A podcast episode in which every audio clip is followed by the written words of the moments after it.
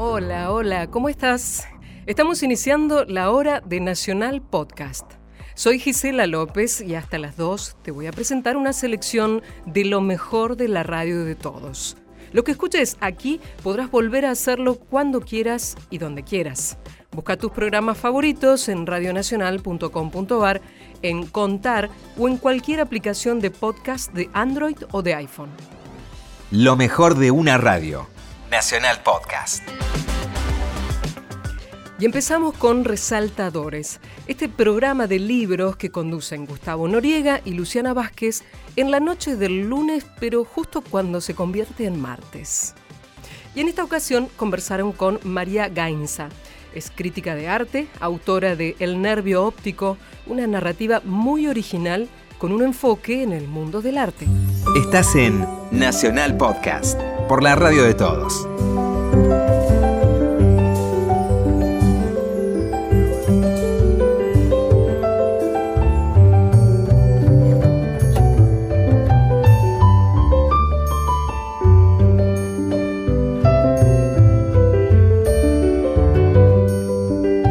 Hola, ¿qué tal? ¿Cómo están? Muy buenas noches. Estamos en Resaltadores, estamos en AM870 Radio Nacional, como hacemos todos los lunes a la medianoche, comienzo del martes. Estoy con mi amiga y compañera, la señora Luciana Vázquez. Muy buenas noches. ¿Cómo estás? Bien, muy feliz con, con la, La- charla que vamos a La tener. charla que vamos a Sí. tener, sí, muy simpática, habla, es una, una entrevistada ideal y la verdad que es ideal, sobre todo por el libro que hizo que nos gustó mucho a los dos. ¿eh? Estamos hablando de María Gainza, autora de El Nervio Óptico. María, buenas noches. Hola, ¿qué tal? ¿Cómo están? Muchas gracias por Bueno, te metimos presión, tenés que hablar mucho y de Eso manera no muy es el simpática. Problema, espero no decepcionarla. Bueno, hay que decir que María es autora de El nervio óptico. En realidad María tiene un, un pasado como corresponsal del New York Times y corresponsal del Art News. También fue colaboradora de Art Forum. Bueno, crítica de arte, digamos, ¿no? Y de repente se le ocurrió escribir un libro que es, este, bueno, un- una mezcla de autobiografía. Ahora vamos a confirmar las presunciones que uno tiene con reflexiones sobre cuadros, ¿no? Sobre el mundo del arte, en particular algunos cuadros. Eh, contame un poquito de tu pasado, va, el pasado, por ahí lo, lo seguís haciendo. Ya- yo ya te convertí en una escritora No, no, lo bien que exitosa. haces. Porque en verdad trabajé muchos años como crítica de arte, pero sin, digamos, como un poco de caradura. Eh, estudié historia del arte, pero nunca la terminé. No trabajo con teoría, digamos, no, no es mi inclinación natural la teoría, con lo cual era un poco como una... Llegué eh, casualidad y lo hice y me gustó hacerlo y durante un tiempo me, me, gust- me iba bien y a la gente le gustaba, pero yo me Sí. sentía incómoda porque me sentía como, no sé, como una impostora, digamos. Imposta, eh, todos hemos pasado por eso. Sí, al día de hoy, pero bueno. Sí. Eh, con lo cual en algún momento empecé como a perderle como la el placer, que es igual es un tema que me, me pasa siempre cuando algo se me vuelve un oficio, se me empieza a secar entre las manos. Mm. Claro. Pero bueno, durante mucho tiempo, siete, ocho años, trabajé en Radar y era como la crítica de arte del suplemento. Sí. Y estuvo muy bueno. Pero fue una buena base, digamos. Pues es que siempre me. Bueno, yo, sabes que. Perdón, trabajé- eh, menciono eso antes de todos los, lo otro que mencionaste de Art News y Art Forum, qué sé yo, porque en Radar fue la primera vez que escribí en castellano. Ah, y lo otro lo escribías en sí, inglés. Ah, entonces para mí fue como una liberación total. Claro. Vos sabés que yo hice mucho tiempo crítica de cine y, Sí. y- y siempre me pareció que la crítica de arte era como muy difícil, o sea, que solo se podía hacer historia del arte. la- no, es- me- Yo te debo haber robado algunas cosas, inaccesible. porque yo miré mucho cómo hacían otros críticos en otro formato, digamos, en el claro. cine, en la pintura, en, el- la música, en el Sí, teatro. sí. En el, la mus sí, en el rock especialmente, digamos, cómo hacían ellos para escribir sobre, eh, sobre su objeto. Sí, sí, y hay un parentesco que es este el, en el- me refiero a la revista El Amante, no a mí en particular, que es la falta de teoría, ¿no? O sea, había un deliberado este, no uso de la, de la Exacto, teoría. que para mí era muy refrescante. María, y en, y el hecho de, de esa frescura, ¿puede haber jugado también eh, esto de escribir en inglés y no en castellano? No, escribía muy mal en inglés. Eh, O sea, escribía bien en inglés, pero correctamente, digamos. sí. No tenía voz, me parece. Eh, Más difícil encontrar el estilo. Fui a un colegio inglés, entonces tenía ¿A cuál como toda una especie de inglés al. Northlands. Eh, como, sí, muy acartonado y muy de inglesita.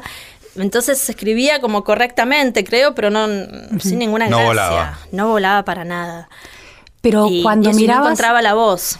Eso Tampoco lo- la buscaba, ¿eh? era como Claro, que no. era lo que escribías. Pero podía darse un efecto de como de, de traducción interesante en el hecho de tener que mirar una obra y pensarla para escribirla en inglés. Ahí tampoco había una variación, es decir, que el hecho de que la lengua fuera el inglés para pensar la obra podía producir un- una lectura o una mirada distinta de esa obra.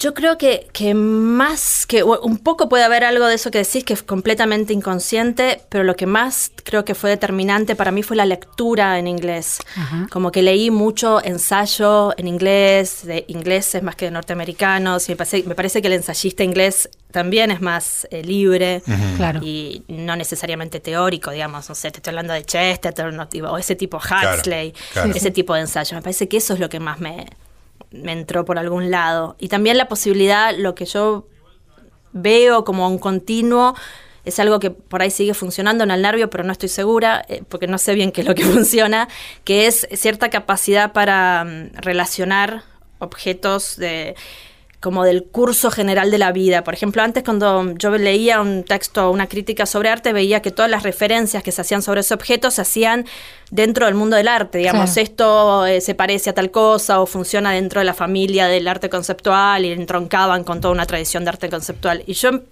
como mi forma de mirar un objeto siempre es como relacionarlo por ahí con el cine o con el teatro, con- Claro. como con cosas fuera.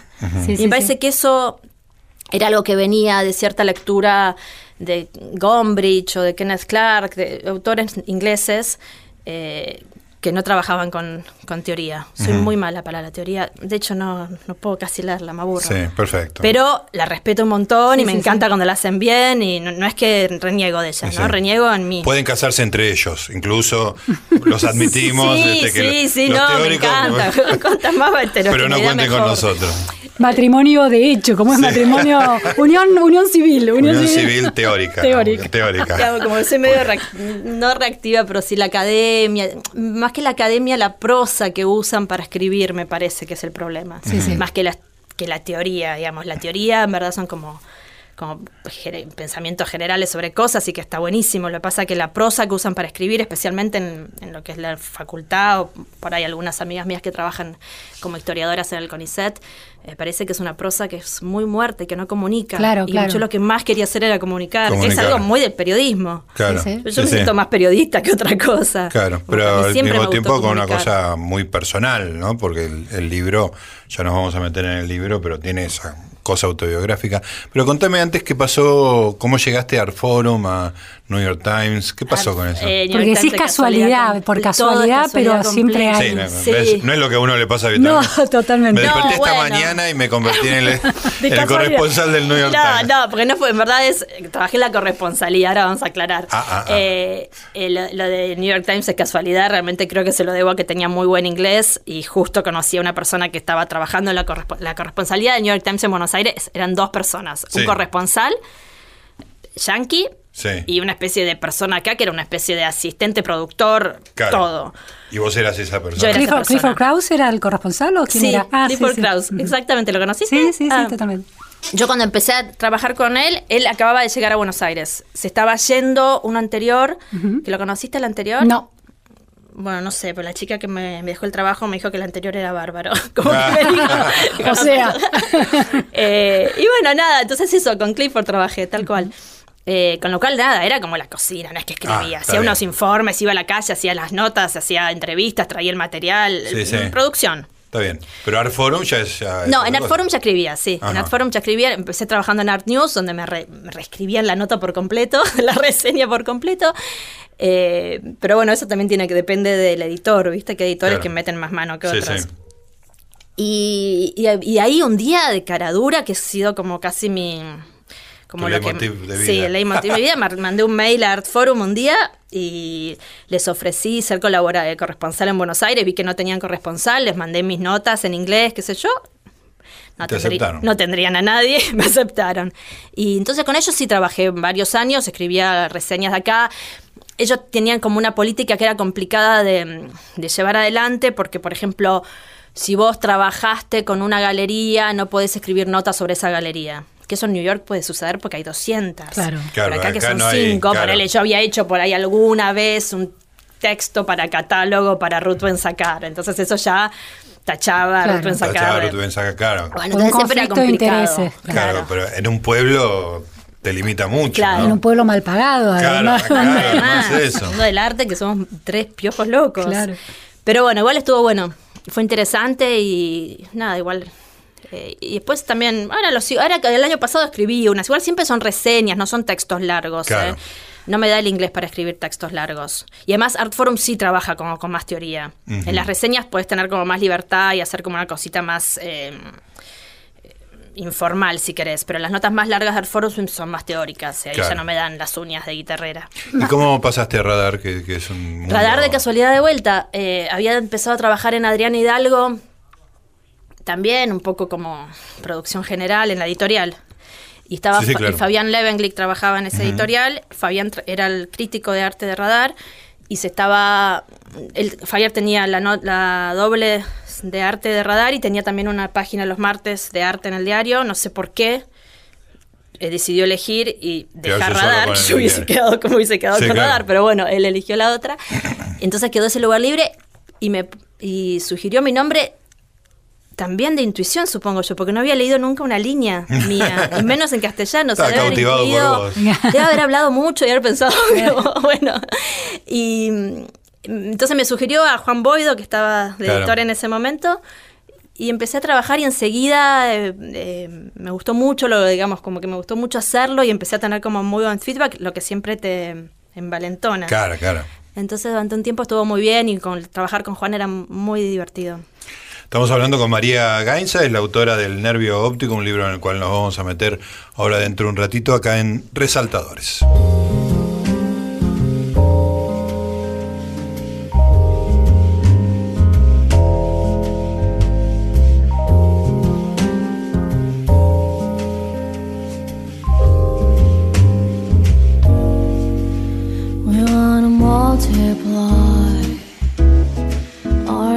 Do it?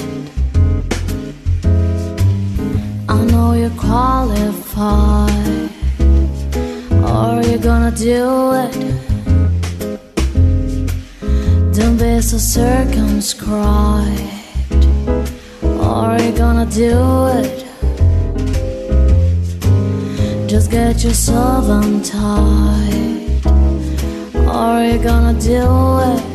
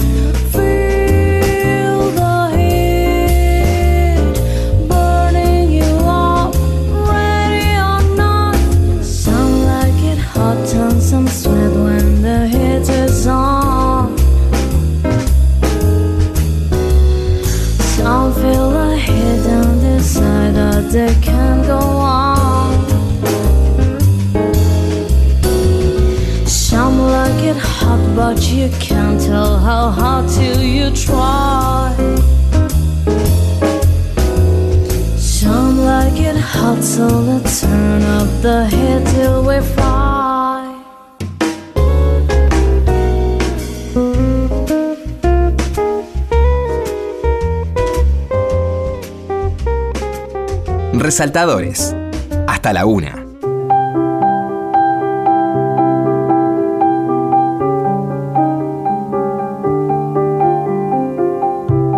Muy bien, seguimos. eh, estamos con María Gainza, autora del Nervio Óptico. Después de todas esa, esas casualidades que la fueron llevando por el mundo de la crítica del arte en medios muy respetados y respetables, eh, en algún momento se decidió escribir algo más este, voluminoso y con una unidad que mezcla la autobiografía con eh, ensayos sobre el mundo del arte, este, y que fue un, digo, sí, fue un hitazo, digo, tienes un libro que fue muy reconocido en su momento, aunque nosotros ni nos enteramos, Es 2014 el en libro. 2014 efectivamente, pero además eh, traducido a, 13 nos está idiomas, diciendo, ¿no? Sí. 13, 14 idiomas y con algunos este, elogios muy importantes.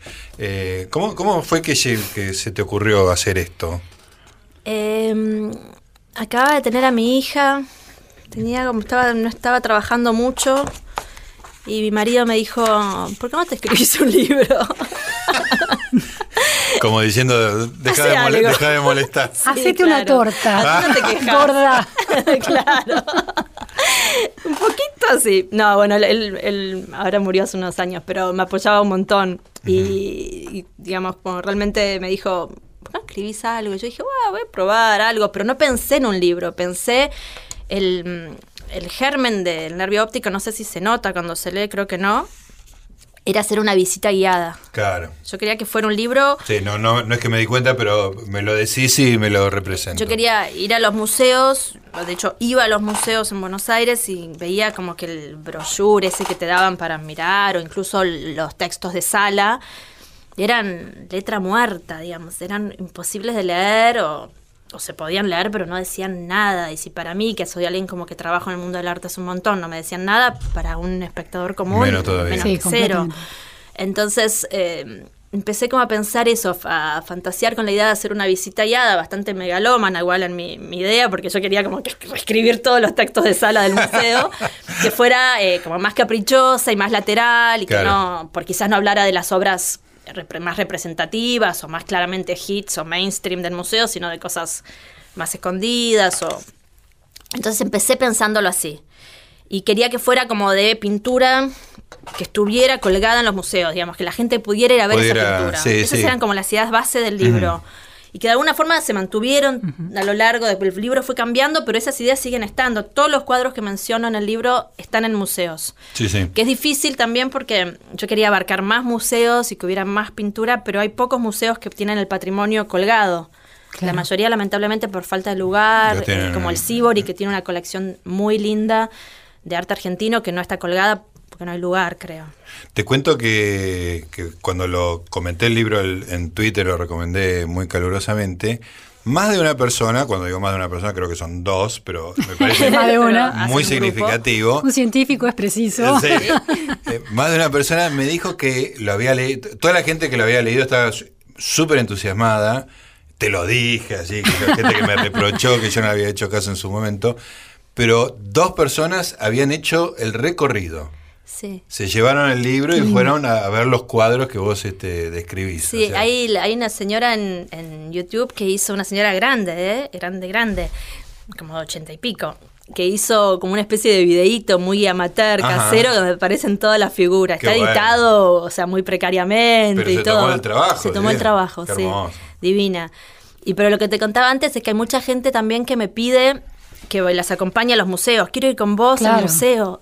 Y yo soy un opio en un museo. O sea, me quedo muda frente a los cuadros como cualquier persona. A Lo sumo te hago un comentario muy banal o alguna pavada o algún como- chiste. No me acuerdo de qué, de cuál de, de qué pintor decís que uno se queda frente a los cuadros y dice, pero la puta madre. o de algo. Rothko. Rothko, eh, claro.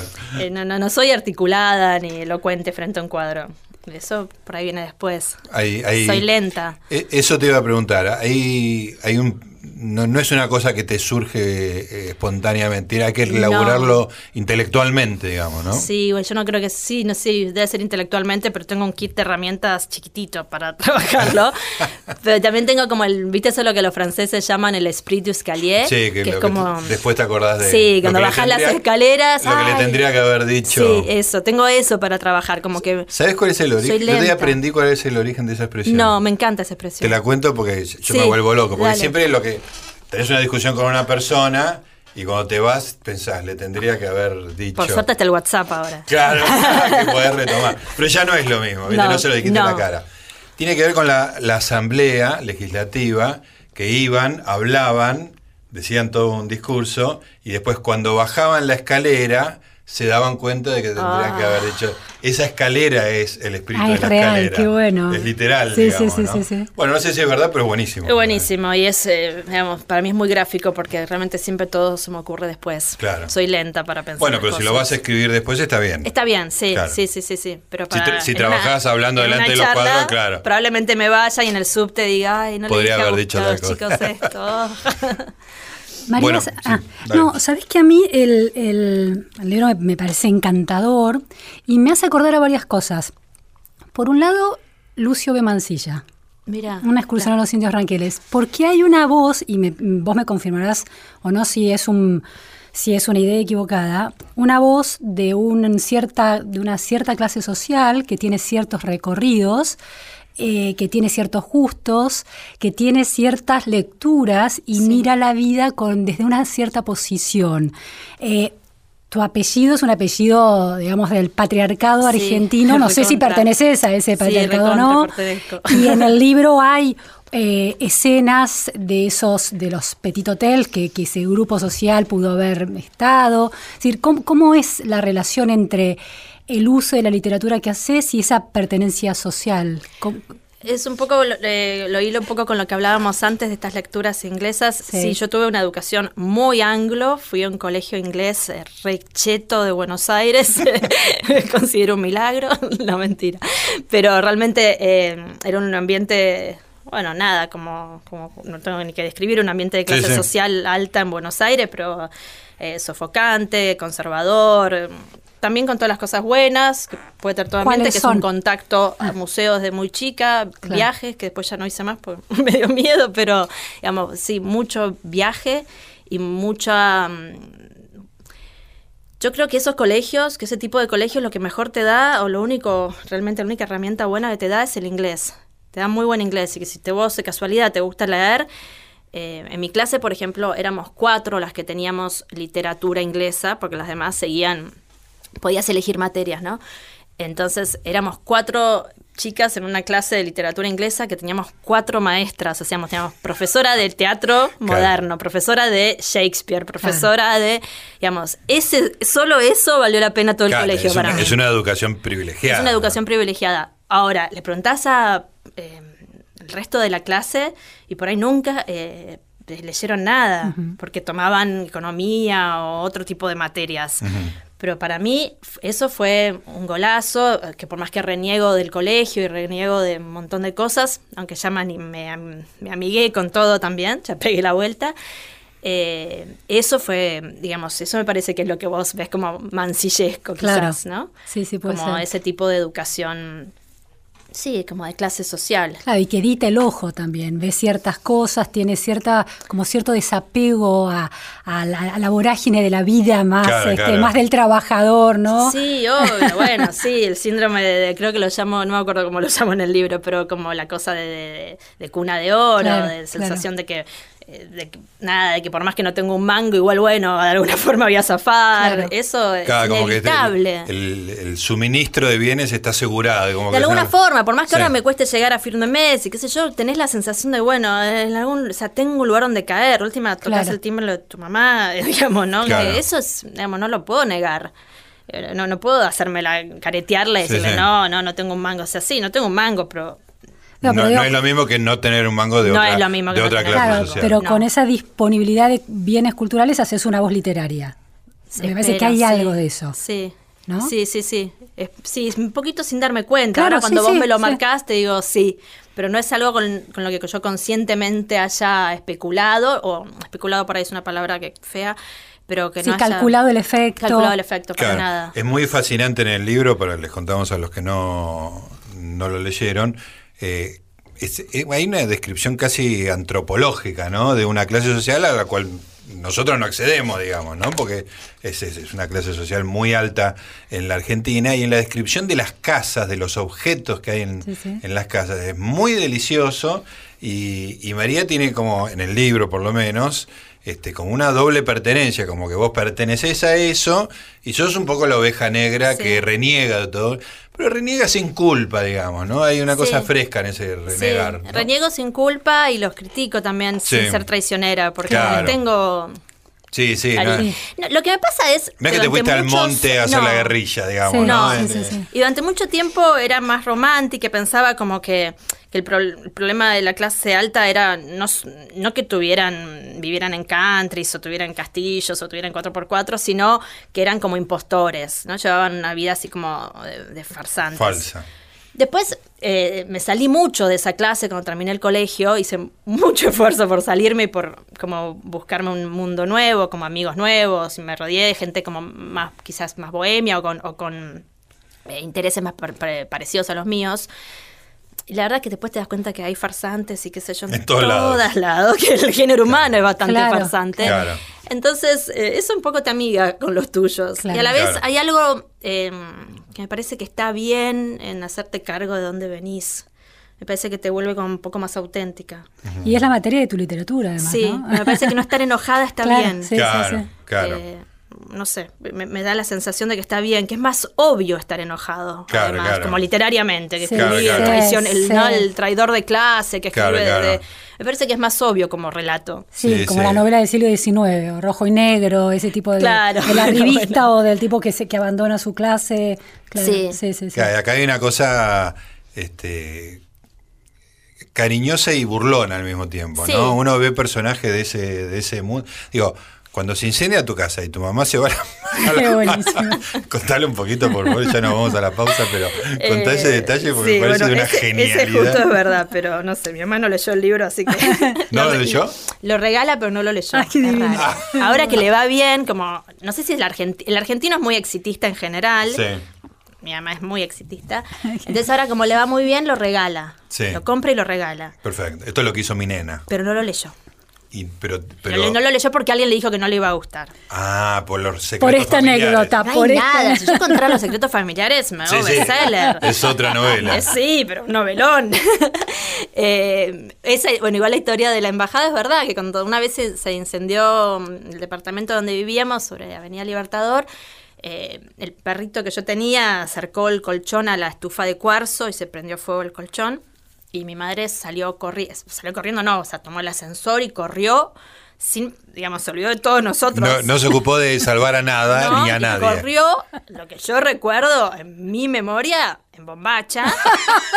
corrió, pero lo raro es a dónde corrió. Corrió hacia la embajada norteamericana que estaba a una cuadra. Porque ella piensa que los yanquis te van a salvar de todo, ¿entendés? Toda su vida me dijo, andate del país. Y si hay un incendio. Si hay un incendio en la embajada. Fue cuando. Claro. Y volvió como con un suéter en la cintura que le habrá prestado el portero, que probablemente Dijo, no la dejó pasar. no es acá. A todo esto en verdad tiene como un doble, la doble lectura, que no es solo el tema de los norteamericanos, eh, sino que además esa casa fue la casa de una bisabuela de mi mamá. Entonces Ah. es como doble hogar. Es su, su hogar. Es su hogar claro. por doble. Es Porque muy lo de los norteamericanos eso, es una ¿no? pátina Claro. que le gusta mucho. Entonces, bueno, esa anécdota es verdad. Para escuchar esta charla completa, entra en radionacional.com.ar o busca Resaltadores en cualquier aplicación de podcast de iPhone o de Android. Lo mejor de una radio. Nacional Podcast. Seguimos en Nacional Podcast. Arrancamos este segundo bloque de la hora de Nacional Podcast con Manivela y la actualidad del cine argentino como cada miércoles a las 0 hora por AM 870. En su más reciente emisión, Coco Blaustein realizó un elogioso comentario a Luis Ortega por su última película, El Ángel, que cuenta la historia del criminal Carlos Robledo Puch. Allí encuentra inclusive un paralelismo con la filmografía de Adolfo Aristarain. Escuchemos. Hasta las 2, Nacional Podcast.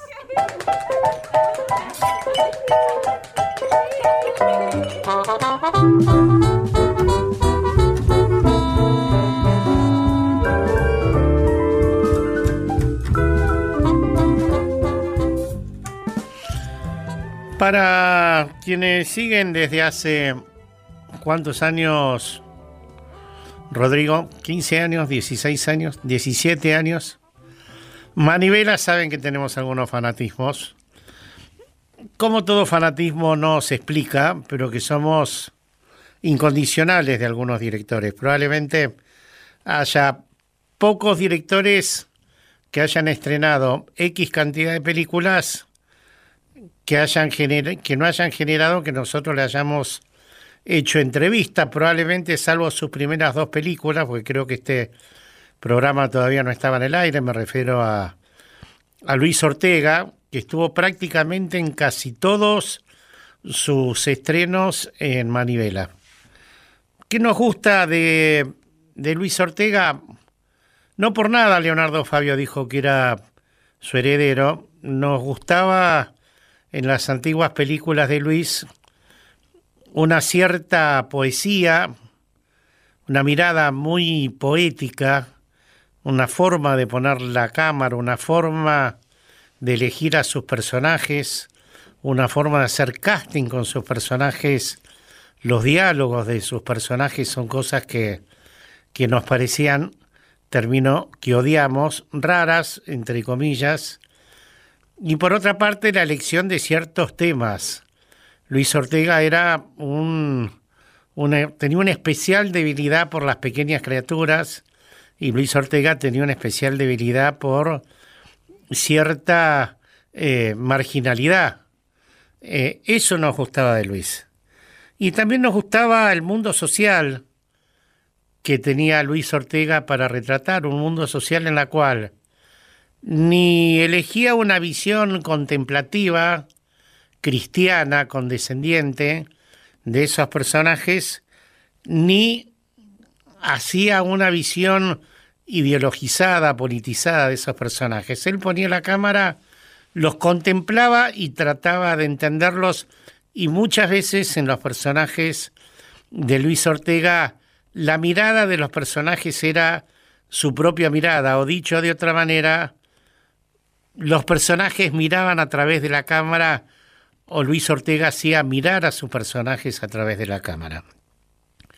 Y por otra parte, el, el otro director del cual nosotros nos, nos consideramos muy fanáticos, lamentablemente estrena muy, pero muy, muy poco, es Adolfo Aristarain. ¿Qué nos gusta Adolfo Aristarain? Eh, nos gusta que no se hace el tonto frente a lo que retrata. Nos gusta que no se hace el tonto frente a lo que elige contar. Eh, nos gusta que elige realidades comprometidas siempre, que le gusta bajar línea, Adolfo. Y por otra parte nos gusta el ritmo, las historias, los diálogos que imprime, el ritmo que le imprime a sus películas y la construcción de guiones francamente excepcionales. Más un agregado, sea el drama que implique lo que Adolfo Aristarain elige para contar, suele tener un excepcional sentido del humor.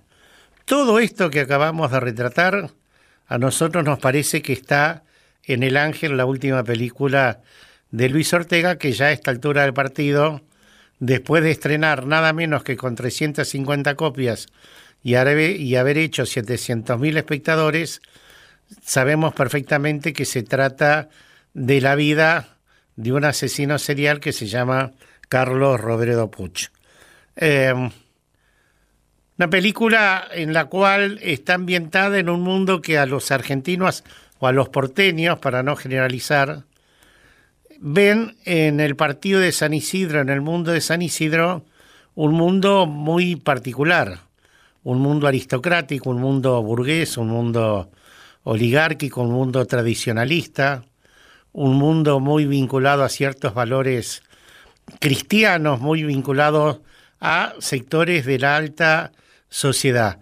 Ya había pasado con el clan que el clan lo que retrataba era una familia de San Isidro que de repente no se le ocurría mejor historia que armar una banda de secuestradores.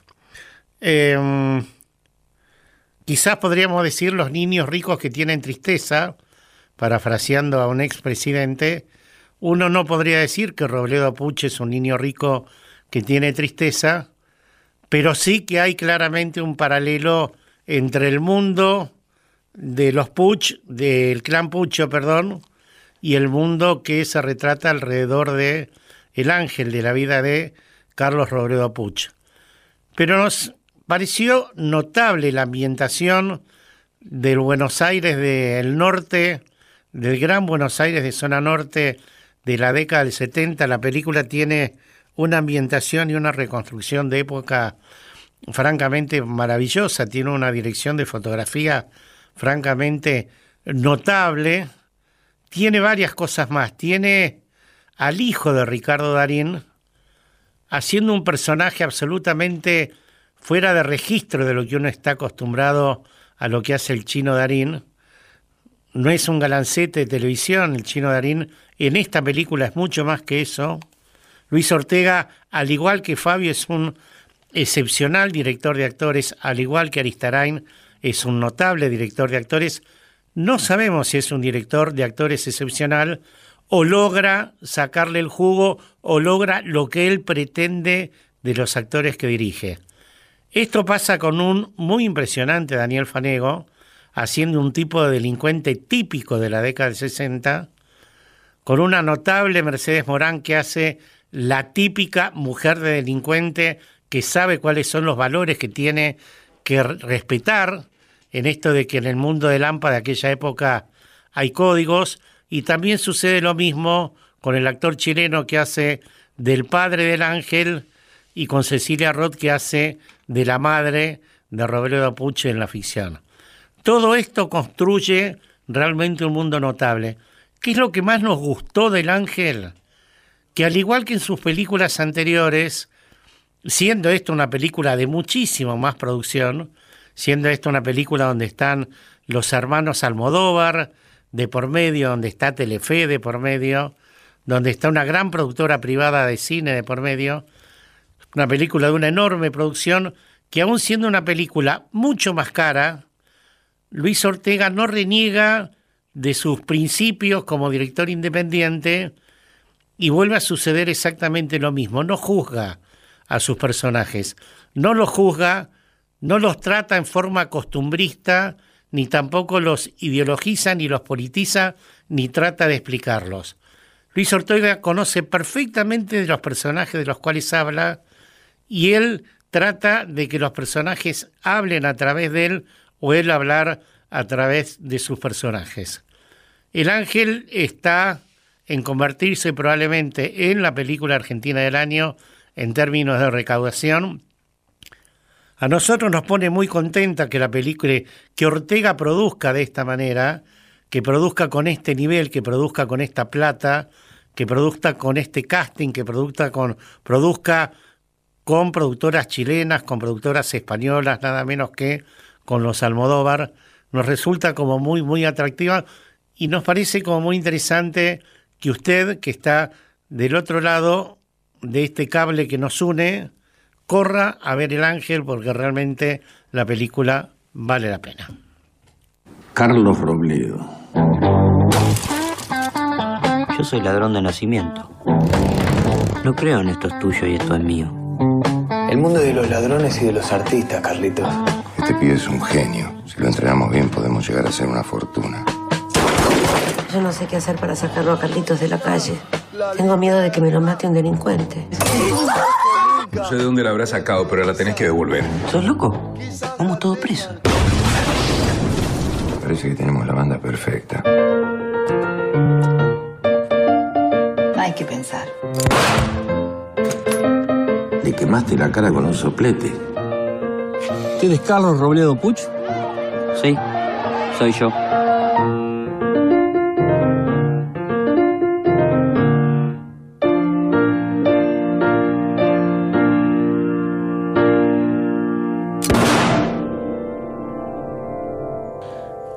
Tiene una cosa complementaria fantástica, el ángel, y es que está rodeada por música del rock nacional. ¿Cuál es alguna de las explicaciones? Que el papá del señor Luis Ortega es nada menos que Palito Ortega, que Palito Ortega empezó con el Club del Clan y que la consecuencia natural del Club del Clan, que nació a principios, principios, principios de los 60, fue el rock nacional. Y la película está llena de señales y llena de mojones vinculadas a- al rock nacional. Empieza con el extraño de pelo largo y sigue de esta manera.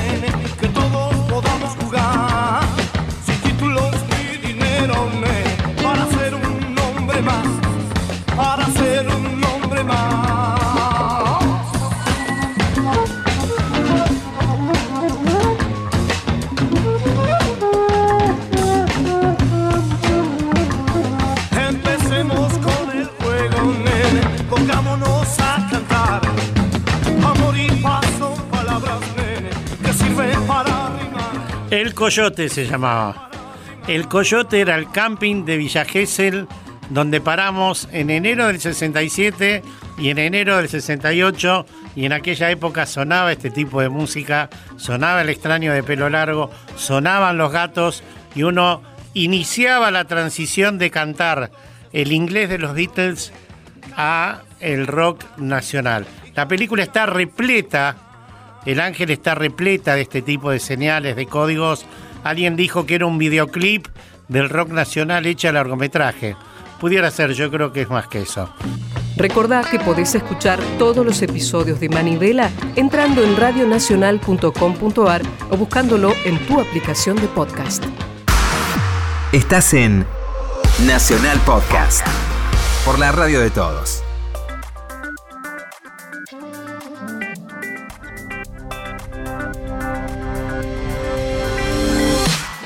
Para terminar hoy, escuchemos un fragmento de Mirá lo que te traje, que va los viernes a las 23 horas por AM870 con Etitor y Bobby. Es del año pasado.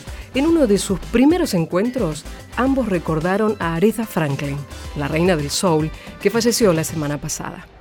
Vamos con la Rea y Flores presentando Amazing Grace y luego, por nuestra cuenta, vamos a compartir con vos Think.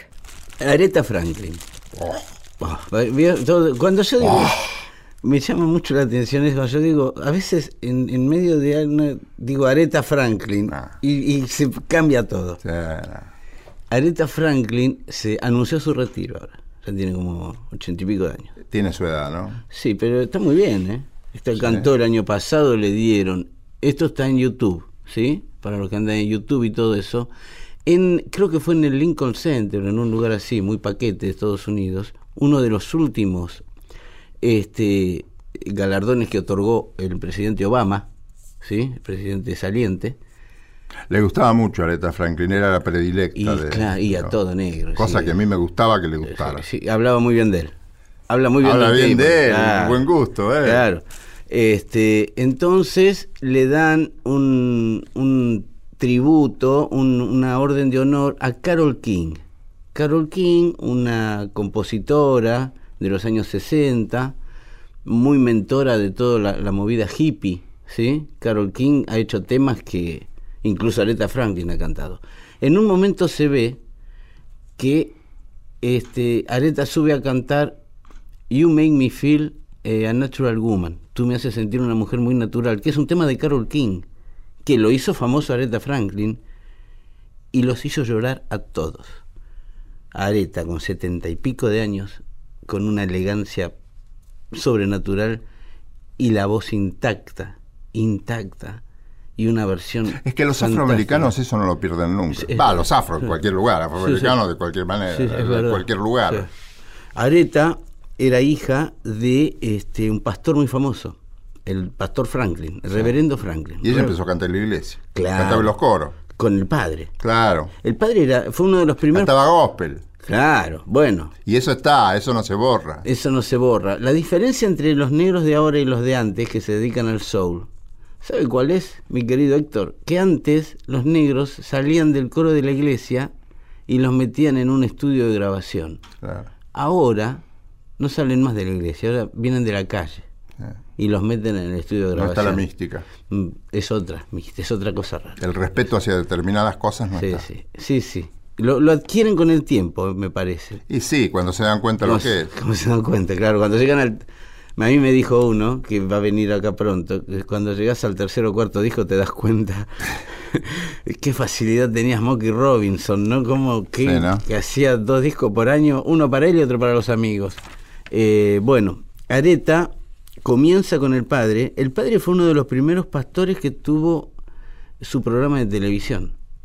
El, el reverendo Franklin era muy famoso en Estados Unidos porque era el que cerraba las transmisiones.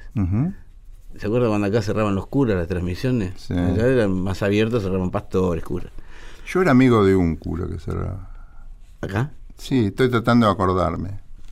Eh, bueno, cuestión que Areta, hija del reverendo Franklin, se gana su lugar en el coro, eh, la ve a alguien, lo de siempre. Alguien la ve, le avisa a uno de, de, de Motown. Guarda con esta. Bueno, fíjate con esta gordita que divina. Que es un fenómeno. Sí, sí, la escucharon y la metieron en Sí. la cancha y salió haciendo goles directamente.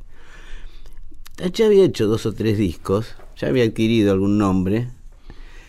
¿Y qué hace? Vuelve a la iglesia del padre y le dice, padre, vamos a grabar uno de esos, este, una de esas misas que haces vos, Mm.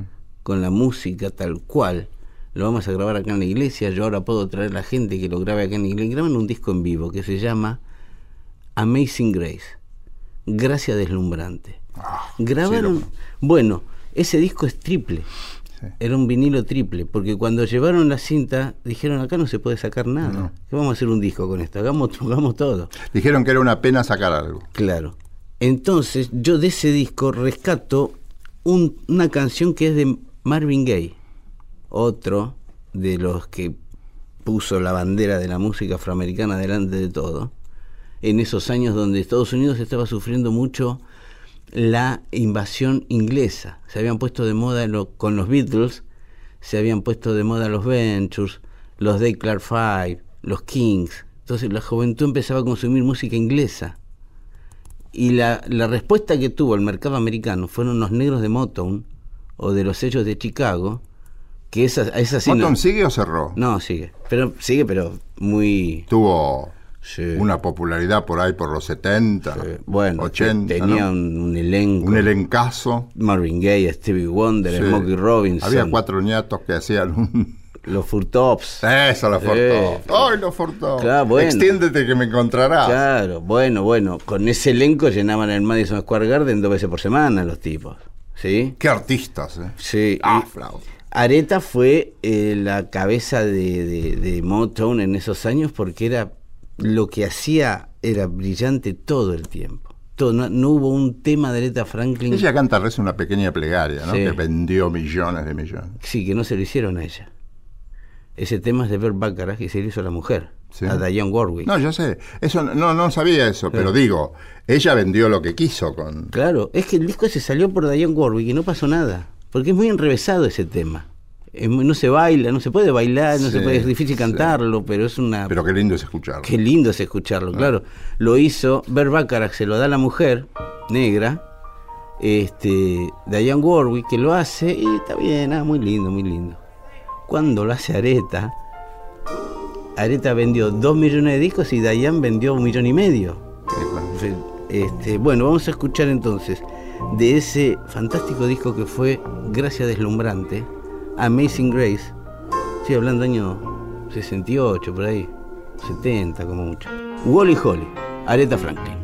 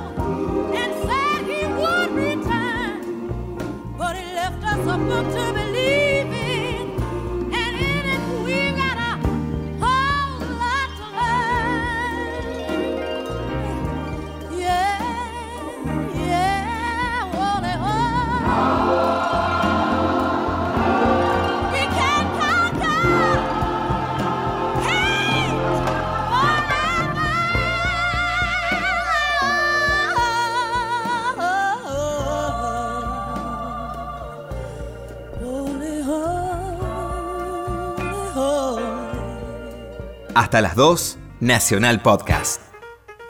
Y ya nos despedimos por hoy, en esta hora de Nacional Podcast. En la producción general estuvo Diego Mintz. En la operación técnica, Esteban Villarruel. Yo soy Gisela López. Que tengas una buena noche.